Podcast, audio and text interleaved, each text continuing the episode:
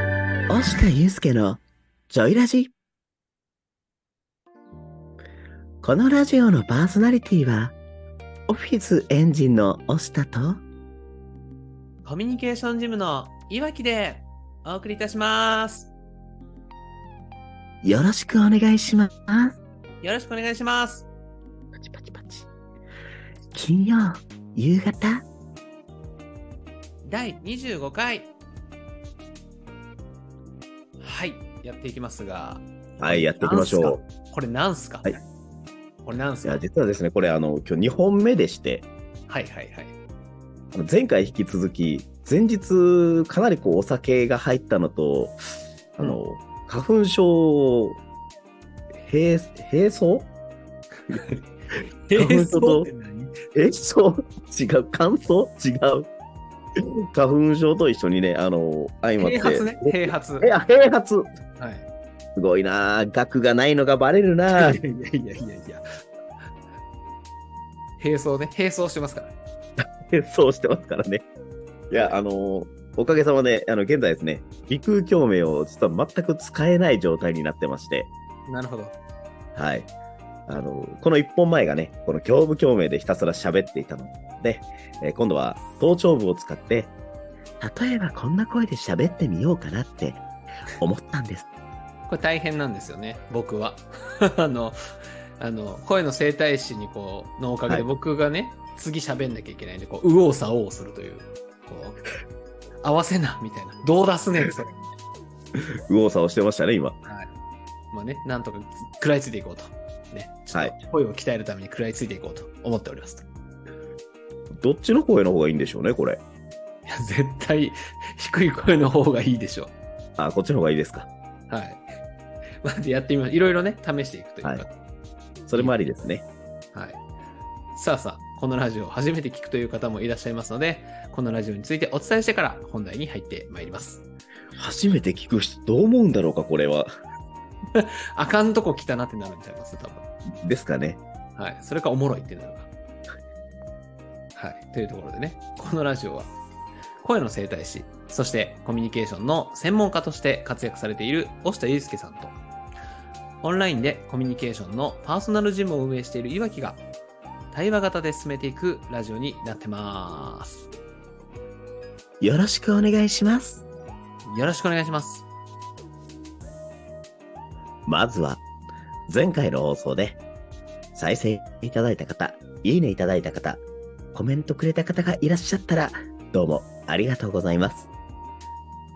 この話から聞き直したいよっていうことがございましたら、概要欄の音声目次を利用して、その話から聞いてみてください。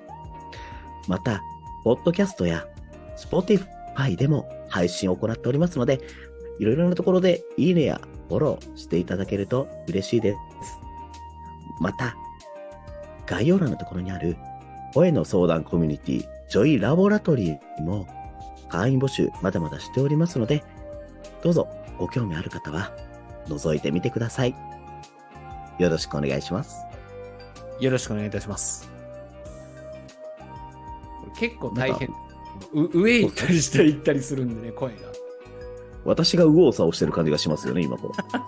そうそう。あれ高いのかないやいや、低いのかいや、高いのか低いのかみたいになってましたからね。 はい。はい。さあさあ、どうですか、最近は。そうですね、そういう意味では高いのか低いのかっていうところの話をちょっとしたいなと思いまして、お、なるほど。さすが、伏線だったんですね。そういうことですね。はい。自分で言う,、は言うなよって話ですね。伏線だったんですねは言っちゃいけないやつですね。すいません。あ、いえいえいえいえ。そう、あの、ついこの間、とある方とお話をしてまして、その方は営業代行としてね、会社をされてる方なんですが、はいはい。営業のお仕事をずっとうん18年されてたわけなんですね。はい。で、営業の時に、まあセールス時の声とコミュニケーション、普段のコミュニケーションの声っていうのは、もちろんアプローチを変える必要がありますよっていう話は普段私もしてるんですが、はいはい。その方も実際営業の中でそれ実践されてはいるんですが、はい。あの、一昔前の感覚でいらっしゃってというか、ほうほうほあの、電話の話なんですけどね、う。はい。昔のガラケーの時代とか、うんうん。あの、今これスマホしか知らない世代の方からしたら、あの昔ね、こう、パカパカ開いて、はい。ボタンがポチポチ押せるガラケー、ガラッパゴス携帯ってよく言われる、ガラケーって言われるものがね。はい。ありましたね。僕らの青あり春ます時代はありますガラケーでしたから。あ、そうです、そうです、そうです。あの、ブラインドでメールが打てるっていうね、 はい。懐かしい。確かにそうあでの、した。授業中にね、机の中に隠してこうメールを打ってうん。回してたなんてこともありましたが、ありましたね。実はですね、あの、ガラケー時代から、はい。ガラケー時代っていうのは、すごく音の拾いが悪かったんですよ、うーん。声の。集音機能が低いっていう。あはいそうそう、集音機能が実は結構低くて、はいはい。ガラケー時代ってね、すごく、あの、先ほどのようなこういう高い声、うんうんうん。はすごく拾いやすかったんですよ。ああ、そうなんですね。まあ、固定電話とかもそうなんですけど、はいはいはい。こういう高い声っていうのは、すごくナチュラルに結構拾ってたりしたんですよね。へえ、なるほど。なので、よく営業の電話とかかけるときに、こういう高い声。で、ちなみに高い声っていうのは、うんうん。相手の心、うん。相手の気持ちをオープンマインドにする効果がありまして、うんうんうんうん。なので、そのすごく社交性とか、明るい印象、華やかな印象を与えることができるんですよね。はい。確かに。ちょっとね、なんか昔から言われてますもんね。ちょっとワントーン上げて話そうか、みたいな。そうなんです、そうなんです。で、そのワントーン上げて話そうかっていうのは、昔のガラケーやと、本当に高い声にしないと、ナチュラルに入らなかったはいはい。ので、その方も、え、そういえば、あの、普段喋るときって、入り口高い声がいいですよとか、電話で高い声がいいんですよっていう話をその方としてたら、あ、こういう声ですよね、みたいな、すごく高くされてたので、はいはい。それってね、実は固定電話とかガラケーの時そうだったんですけど、うんうん。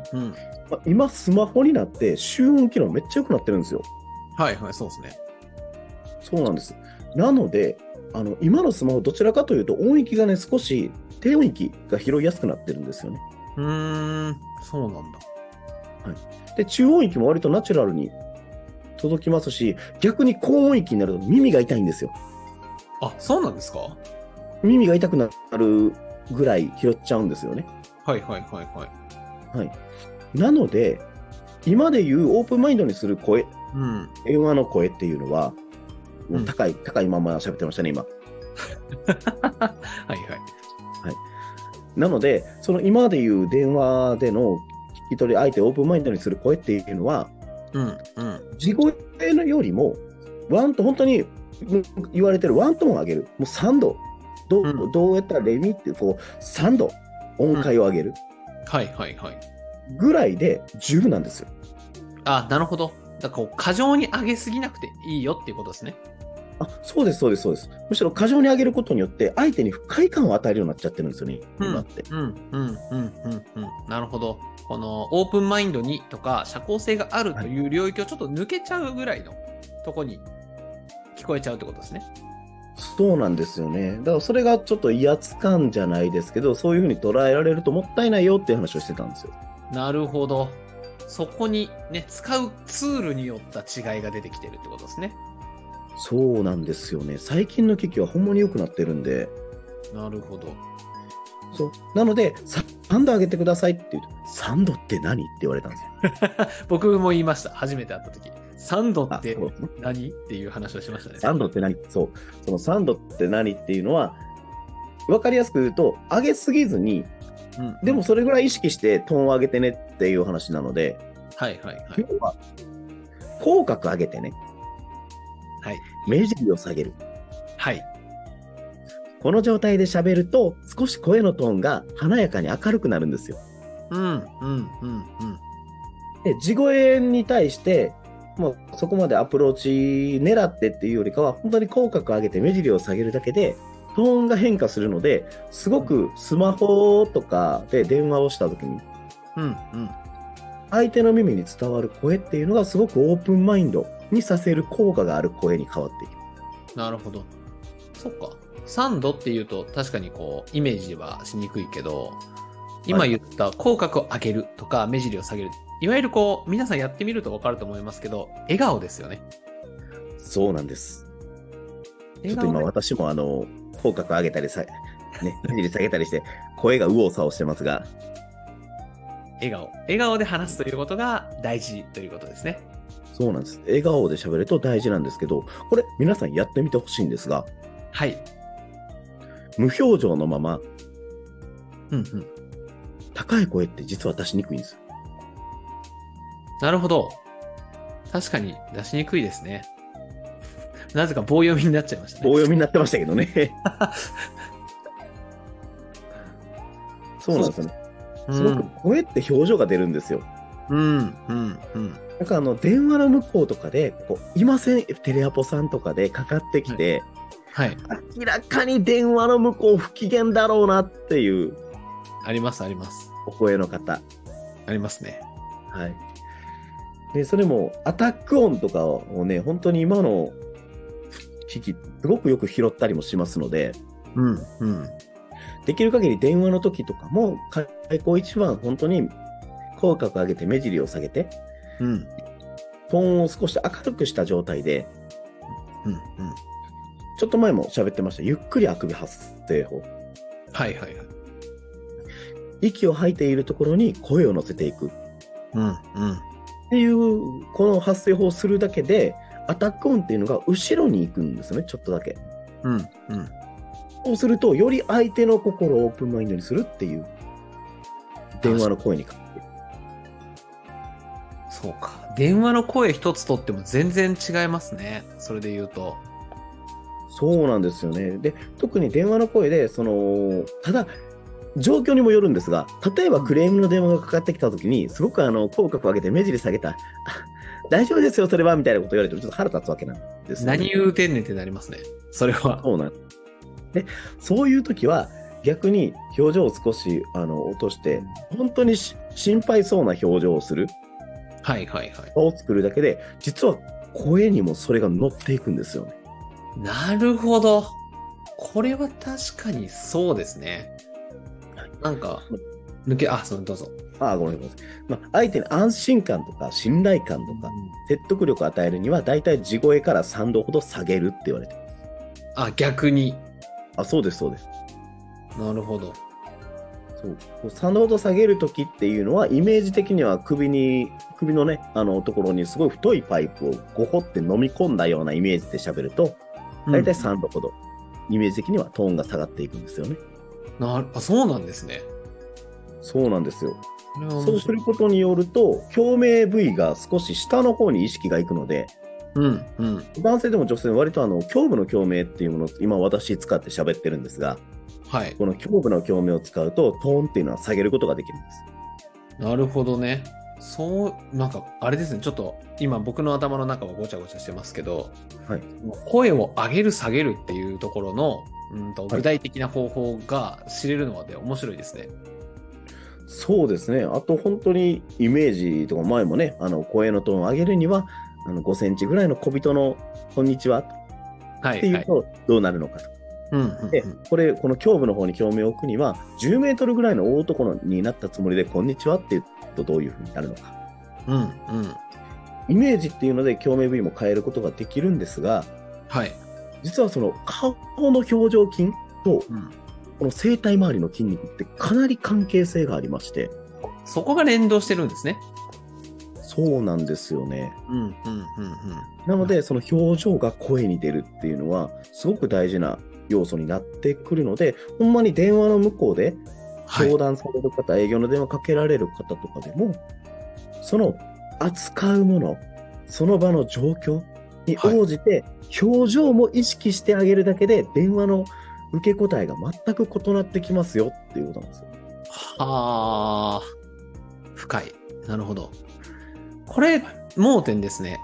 なんか、例えば、対面で、大下さんとかと話してたりとか、まあ誰かと話すときも、表情を意識してねって結構言うじゃないですか。言われるし、は言いってる人もいるじゃないですか。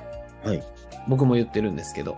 はいただ、その時の表情を電話の時もしろって僕言った時はないなと思って、今お話を聞いてて。そうですね。電話ってやっぱ表情が見えないので、うん。ないがしろになされがちなんですけど、はいはいはい。実は重要。なるほど。電話の前でも、高く声を出すときはニコニコしていた方がいいしってとこですね。い、や、それは確かにそうだ。伝わりますもんね。声色として、相手に。そうです。ちゃんとね、人間の耳とか本能ってよくできてるので、うん。この違和感っていうのは、絶えず感じられるようになってるんですよね、本能で。なるほど。そうなんです。で、さらに言うと、男性がはい。出る声っていうのがありまして、はい。ワクワクするやつですね。はい。このスマホになることによってね、はい。低音域の音声をすごくナチュラルに拾ってくれるようになったんですよ。おそうか。低音が聞こえるようになったのか。機能が良くなって。機能が良くなって低音がすごく綺麗に拾えるようになったので、うん。うん。こう、胸部共鳴っていうのをこういう風に意識するとですね、はい。こんな声になるんですよ。お、イケボですね。いわゆる。はい。で、この声で、そのゆっくりあくび発声法を使うと、うんうん。すごくスマホの向こう、受話器では耳元で囁かれているような、 はいはいはい。すごく距離感の近い音になるんですよね。声になって。はい。ね、あの、これ女性の体にすごくし共鳴しやすい音域になるんです。そんなものがあるんですかこの世には。そうなんです。このような女性の体に共鳴しやしやすい音域っていうのがありまして、へえ、知らなんだ。だからそういったところまであの声のトーンを下げてあげることによってモテボイスっていうことが手に入ったりしますすごい。声の調整でモテるという領域までいけるんですね。いけるようですねすごい。確かに、福山雅治さんとか、そんな感じですかね。そうですね福山雅治さんなんかも胸部共鳴もう一個下のところからさらにそこから出してる部分もあるんですけどうん。まあうんここに関しては本当に天然な部分も必要才能の部分も必要になってくるのでなるほど。そうなんですよしっかりとあの揺らぎのある声っていうのもねうん。なるほど。すご僕くもイ大ケ事ボなに、イケボになっていきたいと思います。そうという言うてねあの急にやるとちょっとわざとらしくなっちゃうので確かに。そうですね。そうなんです。なので、これをこうナチュラルに扱えるように、アクゲ発生法と一緒にね、使えるようになってもらえたらなと思います。わかりました、先生。頑張っていきます。はい岩木さんの最近はどうでしょうかはい。僕はですね、非常にほっこりした話をしたいなと思います。はい。どんな話ですか最近この最近というかやっぱ日々僕らは忙しく仕事をさせてもらってるじゃないですかありがたいことにそうですね。ありがたいことに、お互い結構忙しいですもんね。うんなんかなのでこう人と関わる時も結構お仕事の話だったりとか、はいこう意味のある会話をすることが結構増えてると思うんですよ、はい。でそんな中でこの間ちょっと4月に研修をやらせていただくんですけどはい。あ、新入社員さんに向けてってことですかね。あそうですそうです4月の新入社員研修さんの、まあ、研修会場を下見にし行こうと思ってはい。ちょっとこう県外までドライブがてら研修会場見に行ったんですよえどちらまで行ったんですかちなみに。そう千葉の方にあ、千葉なんですね。はいで千葉県に行ってでお腹が減ったなと思って、はいまあ、いわゆるガストさんですね ガストさはんいはいはい。ガストさん。ガストさんに入らせていただいて、はい今ガストって運ばれてくるんですよ機械でそうですよね。今、機械になってますよね、あれ。ご飯が人ではなくなんか可愛い猫ちゃんのこうはいロボットが運んできてくれるんですよ、はい。で、こう、ロボットが運んできてくれて、僕の隣に座っ、あの、ご年配の女性の方が2人で座ってらっしゃって、はい。で、そこに猫が物を運んできたんですね。はい。で、えっと、それを、えー料理をお手元に取って、はいこの後どうしたらいいのかしらみたいな、こう、わちゃわちゃなさってて。はい。で、僕はいつも忙しくしてるときは、あんまりこう、声とかかけないんですけど、はいなんか田舎に来たし、なんかリフレッシュしてたんでしょうね。その人たちに、はいあ、これ全然大丈夫ですよと。あの、置いといたら勝手に戻っていきますから、猫ちゃんみたいな話をして。はいここから、あら、あなた優しいのね、みたいな感じで、そう、はい会話を、ほっこりしたなんか会話をさせていただいて、はい。あこういう時間いるよねって思ったっていう。ああもう、利害全く関係なく、 そビジネスも関係なくほっこりするおしゃべり、コミュニケーションのためだけのってなんですね。うですね。で、こう、ちっちゃい、なんだろう、ちっちゃな親切というか、よく会話をしていても、何から話せばいいんだろうとか、会話のネタどうしようっていう相談を受ける時もあるんですよ。はい。人から。ってなった時に、やっぱ会話のきっかけって、ちっちゃな親切親切からはい会話って生まれるよね。で、そこからいい会話関係性って生まれるなっていうのはちょっとその時に感じていて。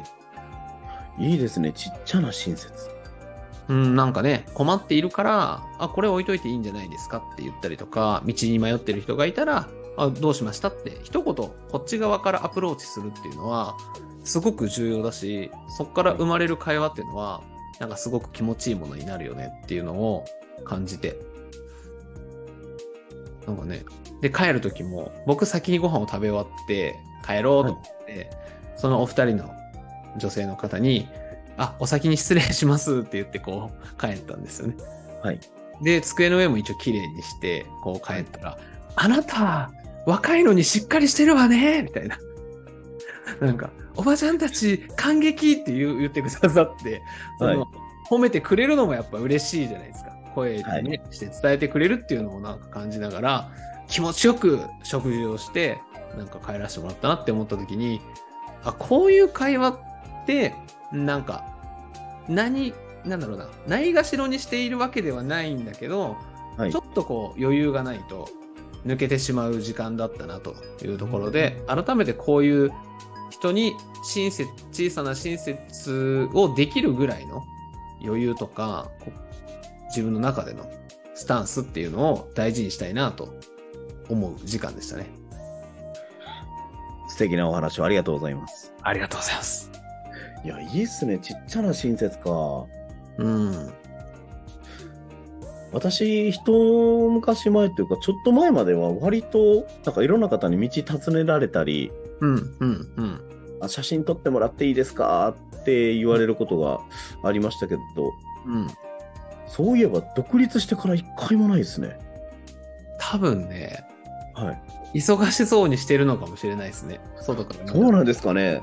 そうか。ちょっともう少し心身に余裕を持たないといけないですね。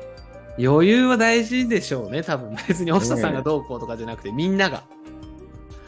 なんか、抜け落ちちゃうじゃないですか。僕も会社員の時とか、日々自分の仕事でいっぱいなんで、はいなんか人のことなんて気にしてる余裕ないわーってなってましたもん。ありますよね。うん。そうだからほんまに外国人の観光客の方にもよく、ね、話しかけられて、うん、強みですよね、押下さんの。そうですね、なんかこう地図持って困られてたらね、大丈夫ですかって言って声かけて、うん、うん。あの、英語喋れなかったら、ま、街行く人に声かけて、英語喋れますかって聞いて、うん、うん、うん、喋れそうな人アテンドして行ってもらうとかね。うん。めちゃめちゃ素敵ですね。それできるのすそうごやっい。てたの。あ、そうか、でもコロナ禍で、あれですね、外国人の観光客の方が少なかったっていうのはあるかもしれないですね。そうですね。それもあると思います。あと、なぜかこう、毎回いろんな国の方が、そのお国の言葉で話しかけてくれるんですけど、はい。 はいはい。私は一体何カ国語喋れる人間だと思われてるんだろうかと。確かに。なんか、どうし、どうにかしてくれそう感があるんじゃないですかなんか、雰囲気から。 そうなんですかね。今、日本語ですら怪しいんですけどね、うん今日特に冒頭で。まあね、使わない言葉はね、忘れますからね、僕らは。ほんとそう。この辺はこう、僕も、大下さんもですけど、事業主ってなってくると、はいやっぱりこう、過密スケジュールというか、忙しい仕事をしつつ日々過ごしていることが多いので、はいね人行きというか、人に余裕を持てる、人のね、ことに余裕を持てるようにしておいた方がいいなって思いますよね。なんか。そうですね。なんか余裕っていう意味では、うん。最近私やりたいことがあるんです。お、何ですかあのーもう大阪の街中に行って、はい。背広を着て忙しく人が行き来する中で、はい。テラス席でビール飲みたい。あ、いいじゃないですか。最高じゃないですか。やりましょう。まね、周りがこう忙しく行き来してる中をゆったりとこう昼飲みできる時間っていうのを作るっていうのもすごく楽しいなって思ってます。いいですよね、それ。そういえば、そういえば、大学の頃、はい卒業旅行でイタリアに行ったんですけど、はいはいはいはい。イタリア人みんなそんな感じでしたよ。マジですかなんか公園で、まあ僕らは観光なんでもちろん遊びですけど、うん平日の昼間とか公園でアコーディオン弾きながらワイン飲んでる人めっちゃいっぱいいましたよ。へえスーツで。いや、いいっすね、その生活。なんか文化が違うんだなって思いましたし、はい。月曜日はお休みなんですって、イタリアのお店は。そうなんですね。はい、でなんで休みなのって聞いたんですよ。僕らは観光しに行って、月曜日だからなんか買えるかなって思ったら店閉まってるんですよ。はい。で、現地の人に、なんで休みなんですかって言ったら、いやいや、土日の遊び疲れが残ってるじゃないですか、月曜日は。だから休みなんです。マジでっていう。いいなあイタリア。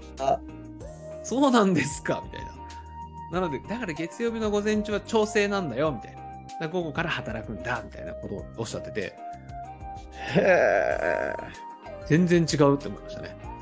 全然違いますね。うん。余裕大事ですね。余裕が大事ですね。そう、イタリア人ってそうですね。余裕がすごくあるイメージがあるんだ。あそう、でもそういう意味では、イタリアの方に前聞いたんですよ、それ。イはいはいはいはい。タリアの人って働き方とかすごい余裕あるよねっていう話をしてたんですけど、うんうんうん。ああれねって、余裕があるわけじゃなくて、めっちゃ忙しいのよ、みんな。はいはいはい。でもね、仕事したくないからああやってサボってんの。 人間の心理だった。すげえな。それを堂々とできるイタリアがすごいなって、ちょっと羨ましくなりましいや、ほんとそうっす。ほんとそう。いやー、面白いな。まさか、ね、ほっこりした話がちょっとね、このまま行くと僕と大下さんの場合はね、こう、1時間でも2時間でも行っちゃうので、ちょっとね、た。この辺にしなだが。からら雑談ラジオになっちゃいますのでね。このは前いそういえばって言っちゃってますからね、2人とも。はい。というところでね、今週のラジオね、まとめの方に向かいたいなというところですが、はい。星田さんパートのまとめをください。そうですね、最近スマホになってきたので、うんうん。声、特はにい電話の向こうの方が、表情が見えなくても表情を作って、しっかりとお話しすることが大事ですよっていうお話ですね。なるほど。そうですね。大事ですね。岩木さんのはどうでしょうか僕はですね、皆さん忙しい中でも、人に、人にもう、もう一回行きましょはい。う。あれですね。会話のきっかけは、ちょっとした親切から始まる。はい、というカット話。させないからね。えカットはさせな、させま せん。編集権利僕にあるんで。 まあまあ、そのまま行くと思います。はい。でも大事ですね。あの、会話のきっかけは小さな親切から始まる。これ重要だなと思ったので、今週はお話しさせていただきました。ありがとうございます。ありがとうございました。もう、なんだかんだでこう雑談のフェーズに入っていくとあっという間ですね。いや、本当にね、時間が経つのが早い。早い。はい。なんか、年寄りみたいなこと言います。年寄りあんま良くないな、表現。あの、諸先輩方みたいなことを言ってしまいましたが。そうですね、その言葉遣いも小さな親切ですよね。いや、本当そうですね。どう受け取るかわかんないんでね、お相手が。ではそろそろ締めに行きたいと思います。まあ、この押田祐介のジョイラジはですね、毎週金曜日18時より放送しております。この音声を聞いて少しでもいいなーとか、ためになったなーとか、なんか自分の人生にプラス彩りが出たな、なんてことを感じた人は、いいねやコメント、フォローをよろしくお願いいたします。今日も、このラジオのパーソナリティは、コミュニケーションジムの岩木と、オフィスエンジンの押田でお送りいたしました。良い週末をお過ごしください。バイバーイ